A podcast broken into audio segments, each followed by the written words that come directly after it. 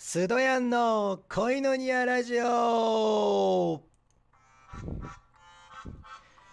はい、皆さん、こんにちは、こんばんは、おはようございます。ハレルヤ神様に愛されているスドヤンです。今日もよろしくお願いします。というわけでね、すいません。引き続きちょっとね、あの、喉がちょっと枯れてるんで、またちょっと聞き取りづらいかもしれないんですけども、どうか一つよろしくお願いします。でね、今日はあの、誠に勝手ながら、あの、ラジオトークで今コラボ企画をされている先輩、先輩と後輩さんのコラボ企画、あの、14番勝負の延長戦、あの、15番目の、あの、私が伝えたいことっていうのをテーマに、あの、結構ラジオトーカーの皆さんに、皆さんを誘ってるそうなんですけれども、でね、私も便乗なが、便乗して、え私も私が伝えたいことっていうことを、トークしようかなと思います。で、トークと、また時間があれば、ちょっとね、私の紹介しているゴスペルも交えて、えーお伝えしていきたいかなと思います。どうも一つよろしくお願いします。で、そうですね、私の、私が伝えたいこと、それはもうやっぱりね、聖書ですね。聖書を伝えたいです。やっぱクリスチャンなんでね、なんかこう聖書の素晴らしい考えを皆さんにお伝えしたいなと思ってます。まあ、もちろん先に言っときますけど、絶対聖書通りに人生歩んでってねとは別に言いません。あくまで、あのこんなお話だよっていうのを、ただ、ただただ私が、あの伝えたい、伝えたい欲求でやりたいだけなので、皆さんまあぜひ、あ興味がありましたら、ぜひよかったら耳を傾けてください。でね、いろいろ聖書の言葉は紹介してきたんですけれども、まあ、そもそも聖書そのものって、一体私たちに何を伝えたいのっていう、あの、疑問があると思うんですけれども、はい。なので今回は聖書の本質とも言えることを、ちょっと4つのポイントで、今日はお伝えしたいかなと思います。なので今日はまためちゃくちゃ大真面目な回で、かつちょっと過激化、過激にはならないかもしれないけど、あのー大真面目に聖書は何ぞやってことを語っていきたいと思います。伝えたいです。で、まず聖書なんですけれども、あのー、4つのポイントにまとめて書かれています。まず1つ目は、あのー何を伝えたいかってことのね、4つなんですけども、まず1つ目は、あのー神はあなたを愛しておられ、あなたに素晴らしい人生を与えようとしておられます。ってことなんですよ。まあ、どういうことかっていうと、聖書の言葉にはこんなことが書かれてます。あの、ヨハネの福音書3章16節には、神は実にその一人子、キリストをお与えになったほどによう愛された。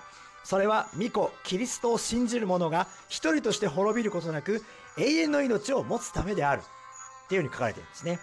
でまたもう一つは神の計画ってことで聖書ではあヨハネの福音書ヨハネによる福音書10章10節。キリストは私が来たのは羊あなたが命を得またそれを豊かに持つためですと言われました。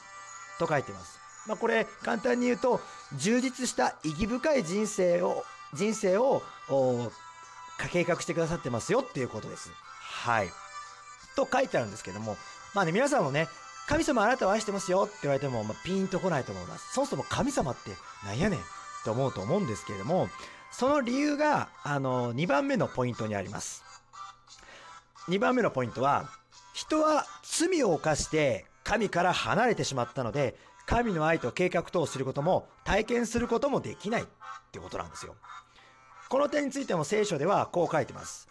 すべ、あ、ローマの手紙3章23節すべての人は罪を犯したので、神からの栄誉を受けることができないと書いています。はい。すべての人が罪を犯したとあるんですけども、皆さんはいかがですか？あ、少し罪の話もね、以前したと思うんですけれども、はい。ね、あのー普通に考えると、なんか悪いことした、ルールを破った、それで警察に捕まった、あーそんなのが罪じゃないか。そうですね。もちろんそれも罪ですが、あのー聖書でいう観点ではそれだけではなくて、あの心に思った悪い考えなども聖書では罪と言うんですよ。結局その悪い考え心から心からそこがそれで行動に移ってしまうわけですからもう心に抱いた時点であなたは罪を犯しましたっていうふうに、ま、なるんですね。でまたそれにプラス本当に罪の究極的な定義っていうのはあの神様を知らないっていう罪なんですよ。人は本来神と交わりのできるものとして創造されたんですけれどももうねあの神の命令に背いて自分勝手な道を進んでしまった。それが人間なんですよ。この点は創世記のアダムとイブの話に、ま、出てくるんですけれども、はい。まあ、ちょっとそこは割愛しますけど、まあ、アダムとイブによって、まあ、神様の約束を破ってしまったので人間は罪の存在になってしまったということなんです、まあ、それでその結果神様との交わりが断たれてしまった。意識的な反抗とか消極的な無関心などに現れるこの自己中心っていうのが聖書の言う罪だということなんですね。はい。なので、そその手順、その関係でいくと、あの、私もそうです。私もね、クリスチャンだからといって、清く正しく、美しいクリスチャンと、まあ、ある人から言われてましたけれども、そんなことはないです。私も失敗ばっかり、罪ばっかり、心に悪い考え、ダダ漏れですよ。でもクリスチャンっていうのは神様からそういう罪を許されたものなんですよね。はい。まあどういうことか。まあ要は罪を持ってるからみんな誰も救われない。じゃあどうすればいいか。それで3番目にここでイエス・キリストが出てきます。イエス・キリストだけが人の罪を解決するお方です。あなたもイエス・キリストによって神の愛と計画とを知り体験することができます。ね。ここであのイエス・キリストが出てくるんですけど皆さんね十字架で死なれたっていう話は多分ご存知じゃないでしょうか。聖書を読んだことはない人でも、まあ、それは有名な話かもしれません。まあ、そもそもじゃあなんで十字架で死なれたのか。聖書ではこう書いてます。ローマの手紙5章8節しかし私たちがまだ罪人であった時、キリストが私たちのために死んでくださったことにより、神は私たちに対するご自身の愛を明らかにしておられます。で、また、十字架で死なれた後、キリストは3日目によみがえりました。聖書でもこう書いてます。コリントの手紙第1、15章3節から6節キリストあ、ちょっと中略しますけど、キリストは私たちの罪のために死なれ、また葬られ、3日目によみがえられ、ケファに現れ、それから12弟子に現れ、その後、500人以上の人々に同時に現れましたとあります。はい。でね、あのー、キリストが私たちの罪のために死なれた。そもそも罪ある人間はどういうあの結果があるかっていうと死なんですね。私たちはもう本当にね、不老不死じゃないじゃないですか。いつかは死にます。そもそも死ななければいけないその結果になったのはその罪ゆえなんですよね。なので罪が来る場合は必ず罰として死ななきゃいけない。でもそれをキリストが私たちの罪を十字架代わりに十字架をものとも背負って代わりに血を流して死んだことによって私たちは罪から解放されたものだっていうことなんですね。はい。だからもうクリスチャンはそれをその事実を信じた人があのー、それ許されたものとしてクリスチャンとして生きてるということなんです。はい。代わりにそれほどまでにキリストはあのご自分を犠牲にするほど私たちを救うために自ら命を投げ打つほど愛してくださった。これは無償の愛。まあこれアガペの愛っていうんですけれどもね。はい。そういうことなんです。で、あの、先ほども言ったんですけども、クリスチャンはそれを信じ、信じる人であり、その事実を信じる人であり、その罪が許されたものだと認めてくれたっていう存在です。ってことで、最後の4つ目のポイントは、あの、その事実を知るだけでは不十分であって、え、私たちはイエス・キリストを罪からの救い主、主として受け入れる必要があります。その時、神の愛と計画とを知り、体験することができます。はい。あの、聖書では、ヨハネによる福音書3章1節から8節あ、失礼しました。エフェソの手紙2章8節から9節にはこうあります。あなた方は恵みの上に信仰によって救われたのです。それは自分自身から出たことでなく、神からの賜物プレゼントです。行いによるのではありません。誰も誇ることのないためなのです。と。はい。あります。もし、あのー、これキリスト信じてみようかな、受け入れてみようかなっていう人は、あのー、個人的な招きによってキリストを受け入れます。まあ、それはすなわちどういうことかっていうと、祈ることなんですよね。はい。あのー、祈ることによって、あの私キリストを受け入れますと。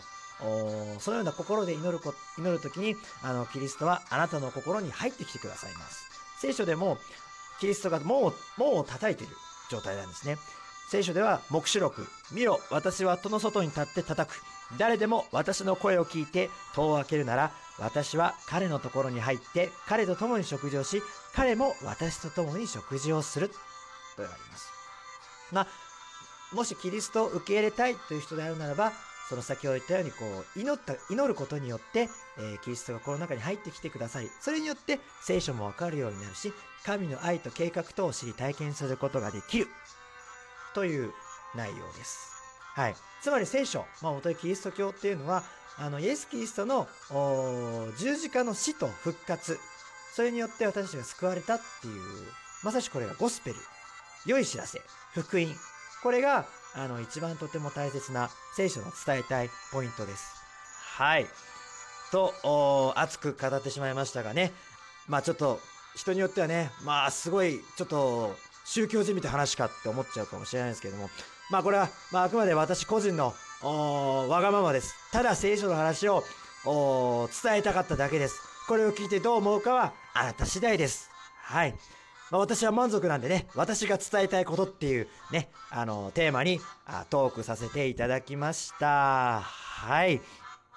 超大真面目な話をしました。えー、この後ゴスペル流そうかなと思ったんですけれども、まあ、ちょっとね、あのー時間がなくなってしまったので、まあ、また後日、まあ、ゴスペル紹介とかしていきたいかなと思ってます。はい。いや、以上、私の伝えたいことというお題でトークいたしました。先輩と後輩さんのコラボに勝手に参加させていただきました。この場を借りて。はい。ありがとうございます。はい。それではまた、あーこの恋の似合いラジオ、よかったらぜひ聞いてください。またね、私のぶっちゃけトークとか、また聖書に関することとかで、いろいろと皆さんが励まされたらいいなと思います。あなたは愛されるために生まれた人です。それではまた次回会いましょう。グッバイ